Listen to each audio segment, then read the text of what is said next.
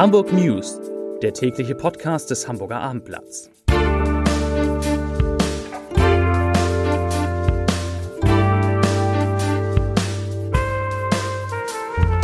Moin, mein Name ist Lars Heider und heute geht es um ein exklusives Interview mit dem HSV-Investor Klaus Michael Kühne. Ein exklusives Interview natürlich im Hamburger Abendblatt. Und Klaus Michael Kühne hat klare Vorstellungen davon, wie es im Verein weitergehen soll und wie nicht und vor allen Dingen mit wem nicht. Weitere Themen. Die Hamburger Sparkasse erhöht die Gebühren für Schließfächer um bis zu 45 Prozent. Der große Saal der Elbphilharmonie muss geräumt werden und ein Vater bringt mutmaßlich die Mutter seiner Kinder um. Dazu gleich mehr. Zunächst aber wie immer die Top 3.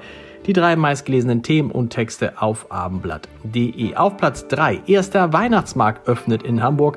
Das ist die große Übersicht. Auf Platz 2 Radfahren zeigt gehbehinderte Senioren an. Und auf Platz 1 verwahrloste Häuser in Winterhude. Ist das Bezirksamt überfordert? Das waren die Top 3 auf abendblatt.de.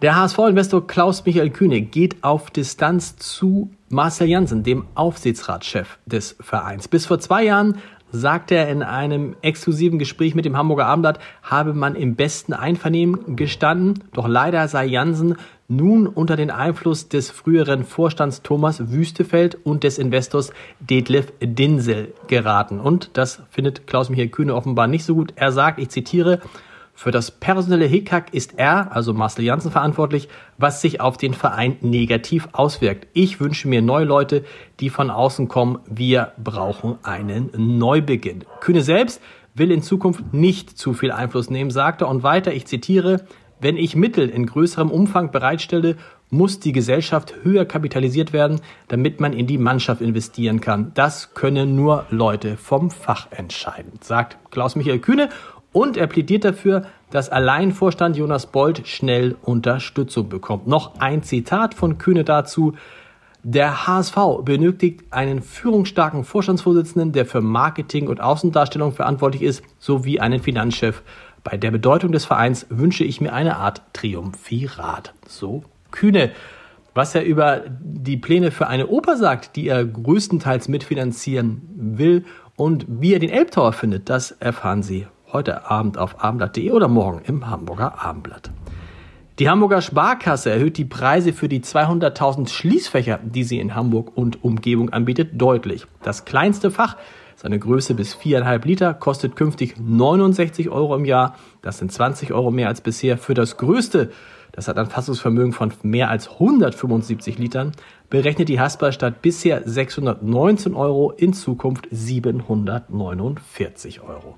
Begründet werden die neuen Gebühren, denen die, Kinden, die Kunden schriftlich zustimmen müssen, mit allgemein gestiegenen Preisen, die leider auch an der Haspa nicht spurlos vorbeigegangen seien. Interessant ist, dass die Preissteigerungen relativ unterschiedlich ausfallen. So kostet das drittkleinste Schließfach künftig 45 Prozent mehr als bisher, während die Preise beim größten Schließfach nur um 21 Prozent angehoben werden. Die Erhöhungen sollen zum 1. Januar in Kraft treten. Die betroffenen Kunden werden in diesen Tagen per Brief informiert. Sie nennen, sie nennen sich Lockbite, Pisa, Abaddon oder Darkside. Gruppen von Kriminellen, die per Internet immer wieder Unternehmen oder Institutionen angreifen, auch in Hamburg. Seit Anfang dieses Jahres sind schon mehrere folgenschwere Cyberattacken gegen Ziele in unserer Stadt bekannt geworden. Darunter waren das Entsorgungsunternehmen Otto Dörner, der Tanklagerbetreiber Öltanking, die Handelskammer und zuletzt die Kupferhütte Aurubis. Eine Umfrage des Meinungsforschungsinstituts Ipsos im Auftrag der Commerzbank unter Mittelständlern zufolge ist bereits gut jedes vierte Unternehmen in Hamburg Opfer eines Online-Angriffs geworden. In mehr als der Hälfte der Fälle wurde dabei versucht, Daten zu stehlen. Und bei 8% der Firmen kam es gar zu Cybererpressung mit Datensperrung gegen Lösegeld. Am Donnerstagabend musste der große Saal der Elbphilharmonie geräumt werden und das Konzert des NDR Elbphilharmonie Orchesters konnte nicht wie geplant beginnen, weil eine Besucherin in Block E notärztlich versorgt werden musste. Auf Aufforderung verließen alle Zuschauer den Saal und warteten im Foyer, bis der Gong erneut ertönte, dass es weitergeht. Wegen der vorgerückten Zeit entschieden die Veranstalter, auf die tragische Ouvertüre von Johannes Brahms zu verzichten und das verbleibende Programm ohne Pause durchzuspielen. Verständlich sollte man meinen, doch Sonja Epping, die Orchestermanagerin und Überbringerin dieser schlechten Nachricht, erntete Buhrufe für ihre Ansage.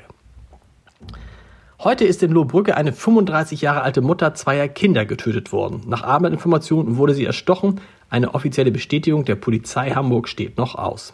Der tatverdächtige Ehemann, 51 Jahre alt, wurde noch am Tatort festgenommen. Nach ersten Erkenntnissen soll das Paar getrennt voneinander gelebt haben. Die Frau lebte am Hanakring gemeinsam mit ihren beiden drei und elf Jahre alten Söhnen.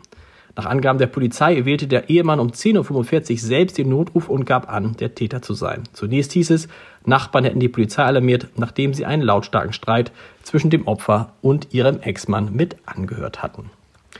Zum Podcast-Tipp des Tages. Als Dagmar Berghoff im Hamburger Abendblatt las, dass sie für Konstantin Schreiber, den Kollegen von der Tagesschau, immer ein Vorbild gewesen sei, freute sie sich sehr und lud Schreiber auf einen Kaffee oder Tee zu sich nach Hause ein. Aus einem Gespräch über die Liebe, das Leben, Glück und die Nachrichten im September 2021 wurden viele gute Gespräche und daraus schließt sich ein Buch, das jetzt erschienen ist. Es heißt Guten Abend, meine Damen und Herren und in diesem Buch geht es um Sexismus, genauso wie ums Rauchen und um ein Treffen mit Charles und Diana. Über all das und vieles mehr habe ich mit Berghoff und Schreiber in meiner Reihe Entscheider treffen Heider gesprochen und Sie können sich das Gespräch, was wirklich überraschend amüsant und auch überraschend privat geworden ist, jetzt mal anhören unter www.abendblatt.de slash Entscheider. Und wo wir gerade bei Podcast sind, ich war heute Morgen zu Gast bei dem lieben Kollegen Mickey Beisenherz bei Apokalypse und Filtercafé. Auch das eine tolle neue Erfahrung. Vielleicht haben Sie auch Lust, da mal rein zu hören. Würde mich freuen. Die Hamburg News, die gibt es erst am Montag wieder um 17 Uhr, aber jede Menge andere Podcasts des Hamburger Abendblatts finden Sie natürlich unter www.abendblatt.de slash podcast. Wie gesagt, wir hören uns Montag wieder. Ich wünsche Ihnen ein schönes Wochenende. Machen Sie es gut. Tschüss.